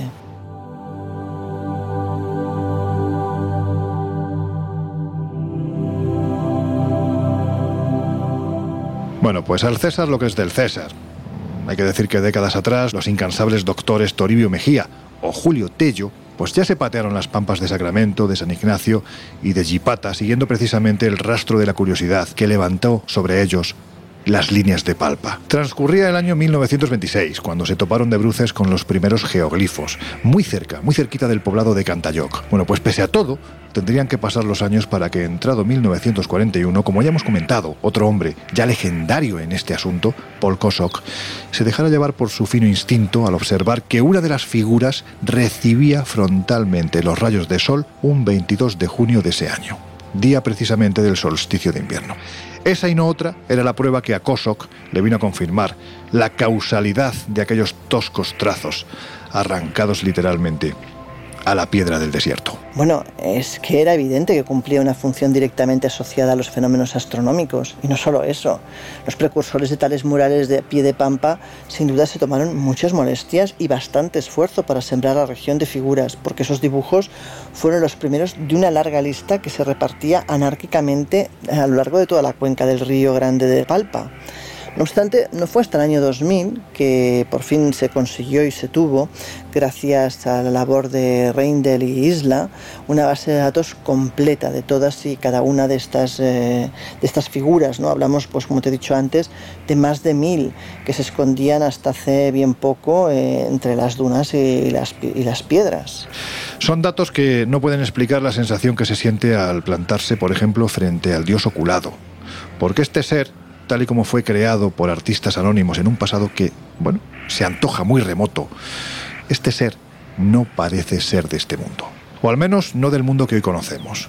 Lo podéis ver en nuestras redes sociales, estamos colgando todas las fotografías de los viajes que hemos hecho a, Nazca, porque este no es el primero.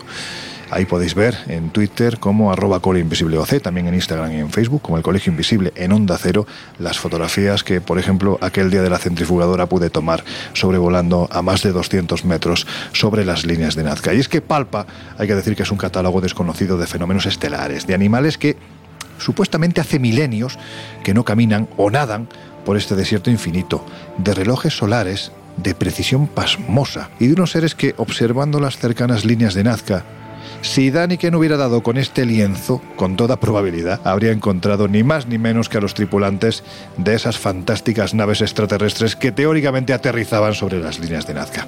Sea eso o cualquier otra cosa, hay que decir que las líneas de Palpa siguen plantando cara a la historia y a quienes, bueno, pues aceptando su desafío, aún no han sido capaces de desentrañar ni tan siquiera un pequeño porcentaje de sus ya universales misterios.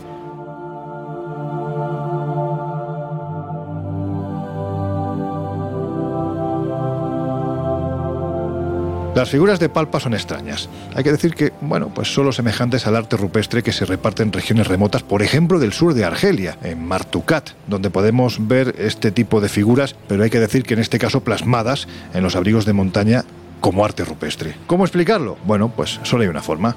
Aquellos hombres, de una manera u otra, con unos medios u otros, vieron exactamente lo mismo. Y si hay un geoglifo espectacular no muy lejos de aquí, al norte de Chile, casi frontera con, Perú, ese es el conocido como gigante de Atacama. ¿Verdad Jesús? Pues eso, otro gigante más del pasado. Y tanto que otro gigante del pasado y uno de los más grandes descubiertos hasta la fecha, ya que es el geoglifo antropomorfo más grande del mundo precolombino y es conocido como el gigante de Atacama o Tarapacá. Su medida su altura es de 119 metros, fue representado de frente, mirando hacia el Pacífico, con los dos brazos abiertos mirando hacia arriba y otros elementos que lo acompañan en las rodillas, en la cadera. Destaca además el diseño de su tocado con una forma dentada, una serie de líneas que, parecen irradiar del contorno de, de su cabeza y se calcula que esta figura posee una antigüedad de unos 2500 años. Se ha intentado explicar desde diferentes interpretaciones. Hay quien asocia en esta representación con una divinidad andina de nombre Tunupa, que sería un héroe civilizador, un antiguo mito andino relacionado con el agua, que habría hecho un gran viaje acuático para llegar a, a la zona, aunque también hay quien piensa que esta figura es la representación de un chamán, es decir, la de un hombre capaz de hacer predicciones, de invocar a los espíritus, de ejercer prácticas curativas en determinadas religiones y como decíamos se considera o se calcula que fue confeccionada por los habitantes de la zona en el periodo intermedio tardío que estaría pues en el tramo cronológico de entre los 900 a los 1400 años ya después de de Cristo. Este geoglifo, el, gigante de Atacama, es además considerado un monumento arqueológico y patrimonial cultural de, Chile. Y no está solo, ya que hay muchísimas otras figuras de gran tamaño trazadas sobre las laderas oeste y sur del mismo cerro, figuras geométricas eh, que no impresionan tanto como esta, pero que ahí están. De hecho, se calcula que, el desierto alberga más de 5.000 geoglifos y el más antiguo de todos dataría alrededor del año 800 después de Cristo, siendo el más reciente de aproximadamente el siglo XVI. Como decimos, estos geoglifos, estas representaciones están esparcidas por el desierto en colinas, en valles, en llanuras, y muchos de estos dibujos se encuentran además pues muy cercanos a, huellas concretas de civilizaciones prehispánicas que bueno pues que construyeron aquí y utilizaron caravanas de, de llamas. Los geoglifos, como decíamos, pues van desde diseños geométricos como, como rombos, como círculos o como flechas, a figuras de carácter más antropomorfo también, bueno, pues representando a hombres o a divinidades, como hemos dicho, eh, realizando diferentes actividades como la caza. También hay animales entre estas figuras, las llamas, los lagartos, los monos, son pues tan solo algunos ejemplos. Y bueno, pues se cree o los especialistas creen que estas figuras y que algunos animales en concreto podrían corresponder a ritos divinos. Lo cierto es que muy probablemente estos geoglifos de Atacama fueran creados a lo largo de los siglos por diferentes culturas, incluida la incaica, y lo que sí desconocemos, lo que no tenemos tan claro es precisamente el propósito de muchas de estas representaciones, de muchas de estas imágenes que siguen siendo un completo y absoluto misterio para los arqueólogos y los historiadores. Algunas pues pudieron ser pensadas como fuente de información, pues para dar detalles sobre la orientación para antiguas caravanas, otras pueden haber estado dedicadas a, a deidades o utilizadas directamente en prácticas religiosas. Como decíamos, mm, se ha asumido de alguna forma que el gigante de Atacama, notable por su tamaño, 119 metros, y por esa posición en la ladera del Cerro Unitas, es una especie de, de guía astronómico en función de los rayos o esas líneas que emanan de, su cabeza que podrían haber representado un tocado, pero que además se alinean con, con la luna para indicar de alguna forma que probablemente era una figura bastante práctica.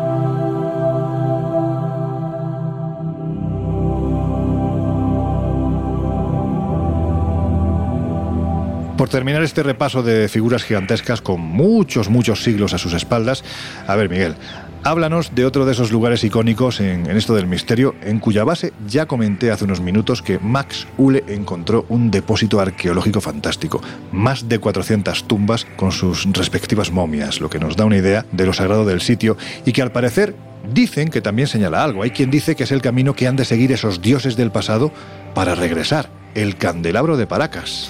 Sí, señor, es uno de los geoglifos más famosos, si no el más famoso de todo el mundo. Yo creo que cualquiera de nuestros oyentes lo ha observado, si no es en un, documental, en una revista, en un libro o a través de San Google, ¿no? El candelabro de Paracas eh, es un, como digo, es un geoglifo que se encuentra en la península de Paracas, provincia de Pisco, dentro del departamento de Ica en Perú. Parece claramente un candelabro, por eso se llama el candelabro de Paracas, y sus grandes dimensiones y el hecho de que fuese diseñado, construido sobre la arena, permite establecer una vinculación con las líneas y los geoglifos de Nazca.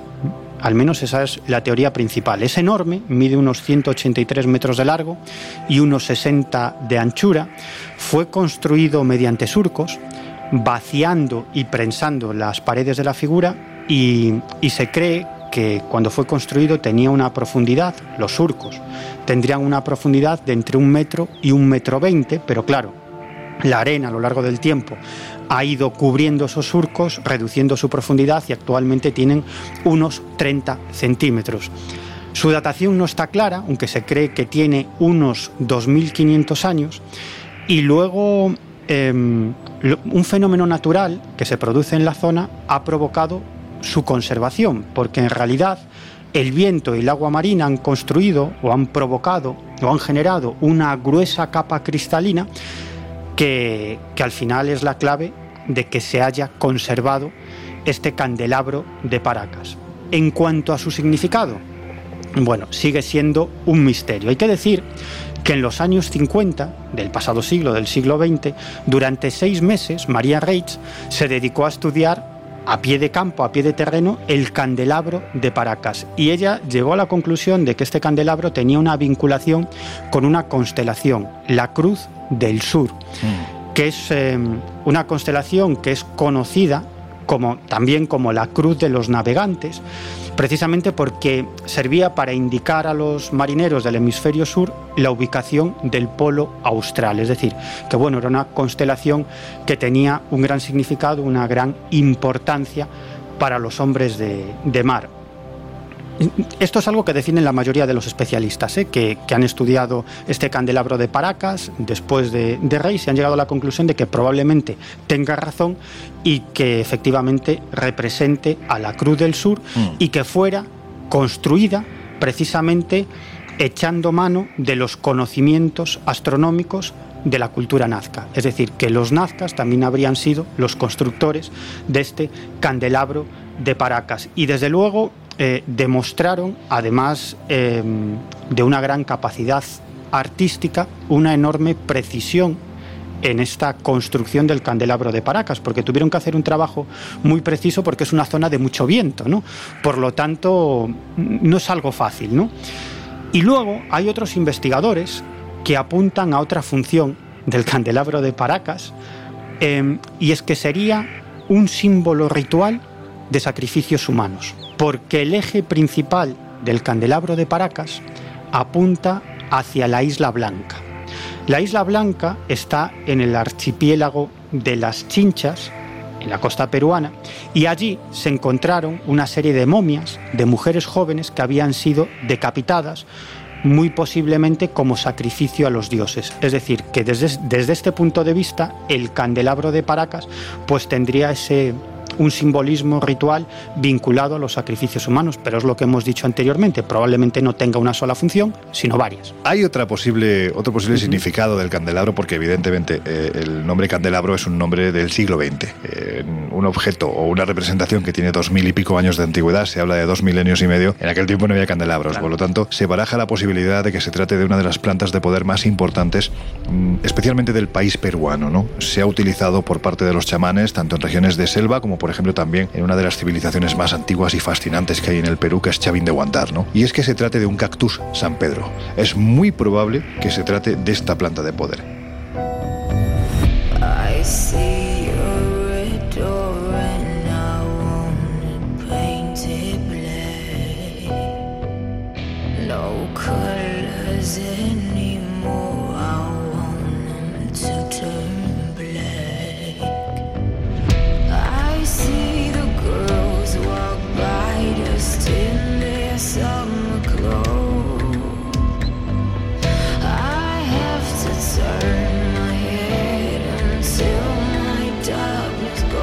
Historias así solo ocurren en el Colegio Invisible.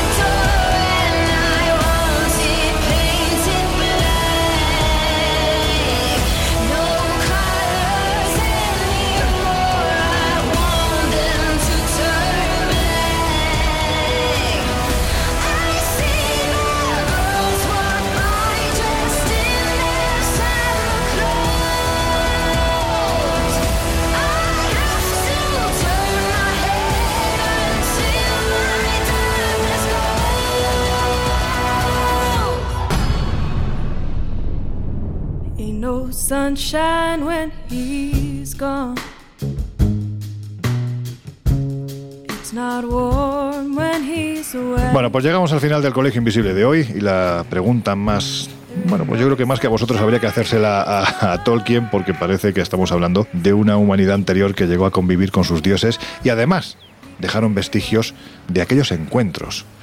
¿Pudo ser así?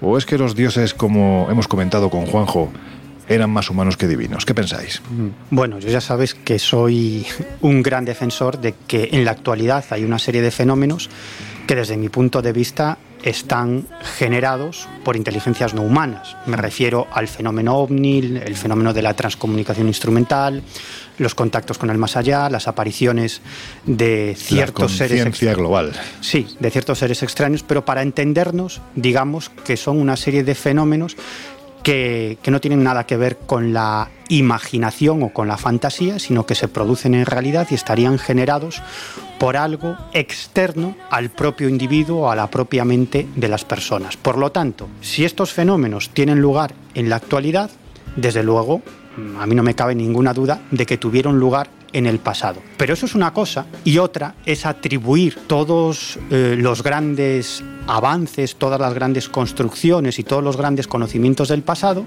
a seres extraterrestres o a seres de otras dimensiones que vinieron aquí a nuestro planeta y a los pobres seres humanos primitivos les dieron una serie de conocimientos. y, y yo creo que esto es un grave error.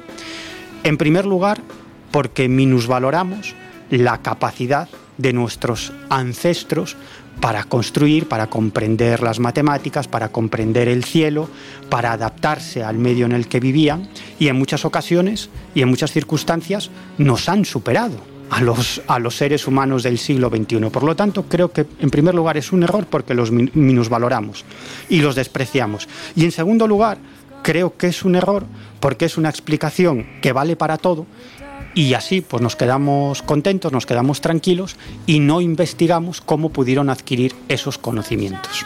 Completamente de acuerdo, porque además a mí siempre me viene a la cabeza el mismo ejemplo. Tú hace mil años, por poner una fecha, dejabas a alguien en mitad de un bosque después de haberle vendado los ojos y haberlo dejado en un punto determinado y esa persona sabía salir de ese bosque simplemente con contemplar las estrellas. A nosotros que nos dejen hoy en día en mitad del retiro con la luz apagada y verás tú la que. Pero, como, como no tengamos un teléfono móvil con GPS, no hay forma. No hay forma. Laura, te toca. No, yo creo que si supiésemos la verdad perdería todo el encanto. En cualquier caso, lo que sí que podemos constatar es que para ellos la existencia de esos dioses era real, bien fuese únicamente algo teórico o mitológico o que esos dioses realmente hubiesen existido.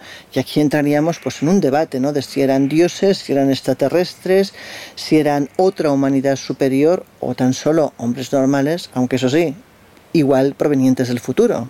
Venga, Jesús, el, escéptico de, lujo del Colegio Invisible, ¿tú qué opinas? Bueno, ya sabéis eh, lo que suelo pensar yo de, esta, de este tipo de, teorías, ¿no? Me, cuesta mucho aceptar la visita de, dioses sobrehumanos o extraterrestres en la antigüedad que nos hubieran guiado como, como humanidad y sobre todo, pues teniendo en cuenta en ocasiones las endebles pruebas que pretenden sustentar estas, estas hipótesis. En ocasiones incluso aprovechando datos y misterios tan sugerentes como las líneas de Nazca para tergiversar y usarlas en beneficio de estas hipótesis sin ningún tipo de, argumento.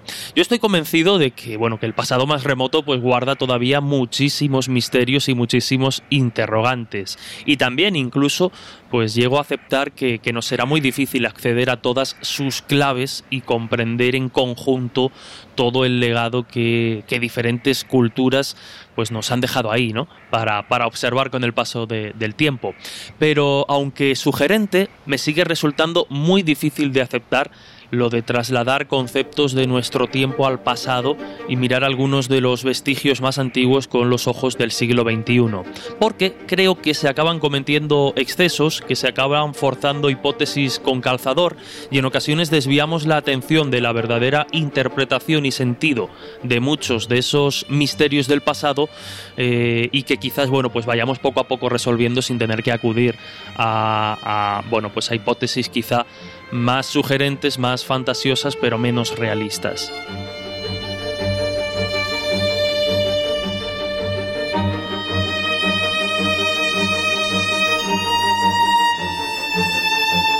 Bueno, pues afrontamos ya los minutos finales del Colegio Invisible de hoy y ya sabéis que en esta semana en la que cerramos las puertas tenéis a vuestra disposición varias formas de seguir conectados tanto al Colegio Invisible como a los temas que tocamos cada semana. Y una de ellas es precisamente la revista Año Cero Enigmas, ¿verdad Miguel? Efectivamente, eh, que, que, además llevamos, llevamos una portada que tiene mucho que ver con, con la historia y, con los enigmas de la historia. ¿no? La portada es La nueva maldición de los faraones y tiene que ver con ese fastuoso desfile de 22 momias reales que tuvo lugar en, Egipto. Por favor, qué pasada fue. Sí. Mm, si no lo habéis visto, entrar en San Google, buscar el, desfile merece la pena porque es una auténtica barbaridad. Sí, en YouTube se puede ver y, y básicamente consistió en un desfile de 22 momias reales que fueron trasladadas de un museo a otro. Bueno, fue un desfile cargado de un enorme simbolismo, pero que para mucha gente y para muchos creyentes supuso una profanación.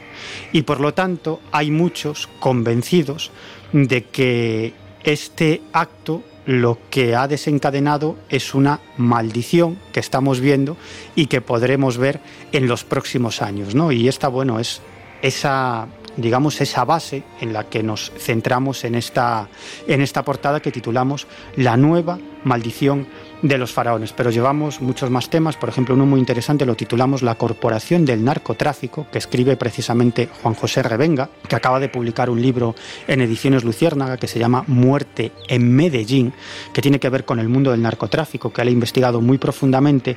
Y en este artículo que publica Revenga, pues básicamente demuestra la implicación del sistema financiero global en el lavado del dinero del narcotráfico. Y le apunta incluso algo más, que el sostenimiento del sistema económico tiene que ver con la existencia del narcotráfico, si no todo se vendría abajo. Pues ahí queda. Déjate algún tema para la semana que viene. Quería seguir comentando lo que llevamos en, la revista. El tema de portada, por cierto, lo hace un querido amigo de mucho tiempo, Enrique de Vicente vuelve de nuevo a Año Cero para contarnos estas historias relativas a ese segundo traslado de tumbas que se hace. Pero ya sabéis que también tenemos nuestras plataformas digitales, espaciomisterio.com. Jesús Ortega, tú que eres el que vas metiendo contenidos en esto, cuéntanos qué llevamos esta semana. Bueno, pues eh, ya saben los invisibles que también pueden buscar información de todo lo que contamos semanalmente en el colegio o en la revista Año Cero en la web www.espaciomisterio.com. Además, hablando precisamente hoy de las huellas de los dioses y haciendo este viaje por diferentes culturas y por diferentes misterios del pasado y esos mensajes de los dioses, desde hace relativamente poco estamos publicando periódicamente en la web Espacio Misterio diferentes artículos de nuestro compañero Antonio Luis Moyano repasando los grandes misterios que Fernando Jiménez del Oso recorrió en su clásico libro El Imperio del Sol. Esto es, pues hablando de muchas culturas, entre ellas pues las líneas de Nazca, Chan Chan, el Cerro Sechín y tantos otros sitios plagados de misterios arqueológicos, con fotos increíbles, con datos, eh, bueno, pues muy difíciles de encontrar y que, insisto, pues pueden repasar en espaciomisterio.com, entre otros muchísimos contenidos. Ya lo saben. Precisamente en espaciomisterio.com tenéis a vuestra disposición el contenido del viaje que vamos a realizar a finales de agosto a la República de Irlanda. Vamos a recorrer sitios fantásticos, por ejemplo Dublín. Nos vamos a acercar al lugar donde se encuentra la Lia Fail, la piedra del destino, un lugar absolutamente mágico, heterodoxo como pocos. Vamos a recorrer castillos como Malahit, donde dicen que, claro, lógicamente estamos en Irlanda, por lo tanto fantasma tiene que haber. Nos acercaremos también al club del Círculo Infernal, con una historia absolutamente tremenda también, situado en, en Dublín. Dublín, bueno, pues nos vamos a patear Dublín de arriba abajo y quien quiera acompañarme, yo me acercaré a la casa de Bram Stoker, el autor de Drácula, porque está allí. Nos acercaremos al norte, visitaremos la, lo que es la calzada de los gigantes. En fin, va a ser un viaje absolutamente fantástico por uno de los lugares. Desde mi punto de vista, no sé si está a un nivel superior o un poquito por debajo de Escocia, pero casi, casi. Es decir, tenemos eh, misterios pues para, para aburrir, ¿no? Y eso, toda la documentación la tenéis en espaciomisterio.com en ese viaje al que iremos tanto Laura Falcó como yo mismo la última semana del mes de agosto. Y si queréis entrar en contacto con nosotros, ya sabéis, estamos en el mail elcolegioinvisible@onda0.es, tenemos un número de WhatsApp que ahora mismo no me acuerdo, no lo tengo aquí apuntado, por lo tanto, si os metéis en Twitter arroba coleinvisibleoc, en esa descripción del programa tenéis nuestro número de WhatsApp. Podéis escribirnos, también mandarnos mensajes de, viva voz. Vamos a seguir haciendo programas como el de la semana pasada, directos en los que vosotros vais a tener un gran protagonismo y también sabéis que podéis eh, seguirnos o podéis contarnos lo que queráis en otras redes sociales como Instagram y Facebook, donde estamos como El Colegio Invisible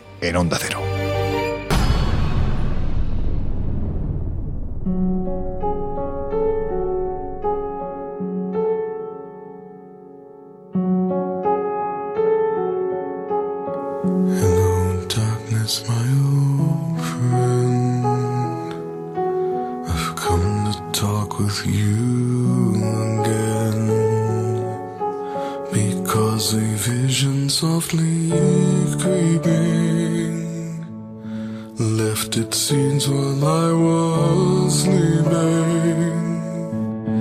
And the vision that was planted Bueno, pues hasta aquí hemos llegado con el Colegio Invisible de hoy. Vamos a cerrar las puertas muy rápido, muy rápido, porque nos estamos comiendo ya más tiempo del que tenemos. Así que nada, Laura Falco, que nos oímos dentro de siete días. Bueno, chicos, nos vemos en una semana. Miguel Pedrero, amigo, han faltado cortes.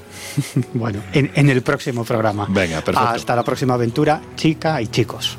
Jesús Ortega, que nos volvemos a oír. Venga, rápido, despídete. Pues nada, equipo, un placer, como siempre, de verdad. Hasta la semana que viene. Y a vosotros os dejamos ya con el gran José Luis Salas, con su equipo y con sus no sonoras. Nosotros cerramos ya las puertas del Colegio Invisible de hoy y las volvemos a abrir dentro de siete días. Hasta entonces, ya sabéis, que seáis muy, muy felices.